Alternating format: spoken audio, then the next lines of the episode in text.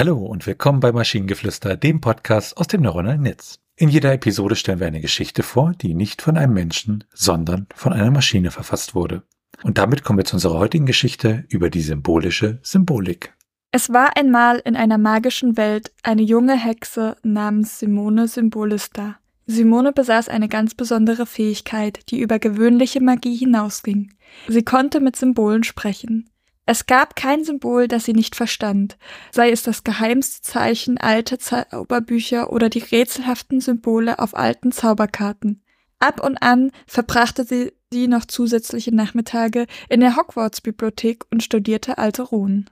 Simone war ein Hufflepuff, für ihre Freundlichkeit und Geduld bekannt. Sie trug immer eine Brosche, ein Geschenk ihrer Großmutter in Form eines Phönix, ein Symbol für Wiedergeburt und Erneuerung. Jeden Tag blickte sie auf das Symbol und rief sich die Worte ihrer Großmutter in Erinnerung. Erinnere dich, Simone, jedes Ende ist ein neuer Anfang.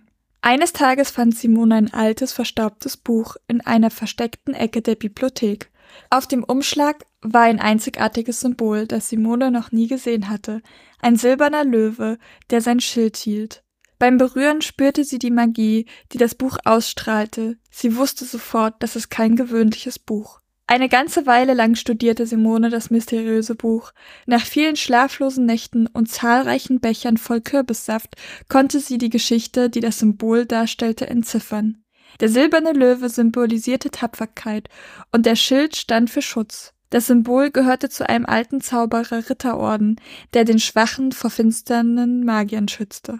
Simone bemerkte, dass das Buch ein Zauberspruch ablief, als sie das Symbol entschlüsselte. Ein Licht scheint auf der Seite auf, die einen Hinweis auf den Ort des geheimen Artefaktes dieser mutigen Ritter, ein Schild mit den Löwenemblem, das seinen Trägern unüberwindbare Tapferkeit verleihen konnte.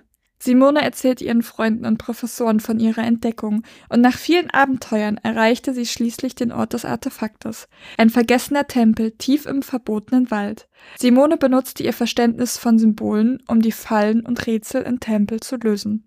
Zum Schluss stand Simone vor dem Schild, der auf der einem stolzen Löwenstatue lag. Sie wusste, dass sie als Hufflepuff die Tapferkeit eines Gryffindors nicht besaß, aber sie erinnerte sich an das Phönix-Symbol auf ihrer Brosche.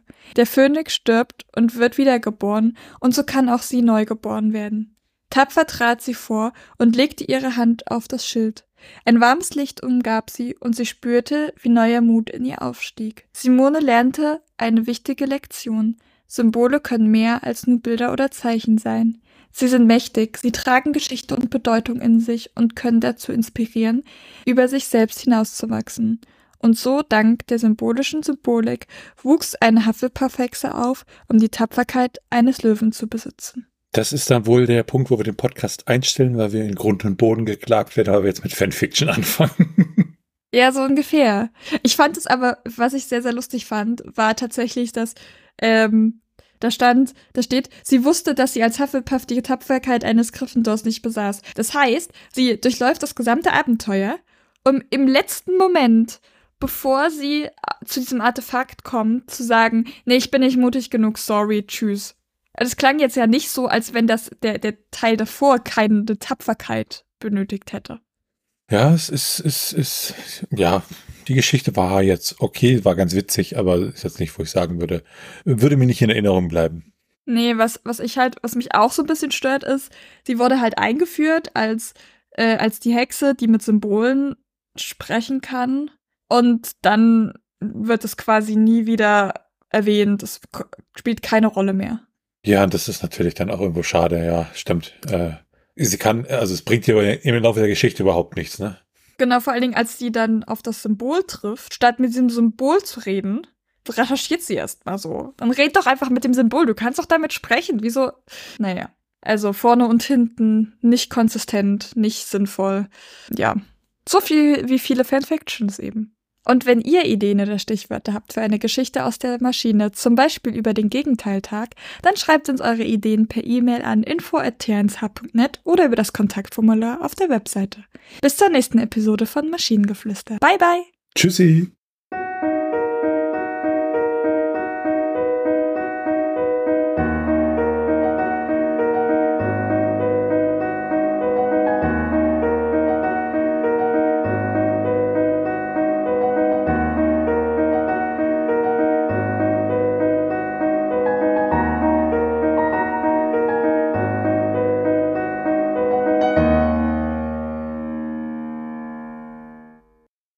Produktion von Tone H. T1H.net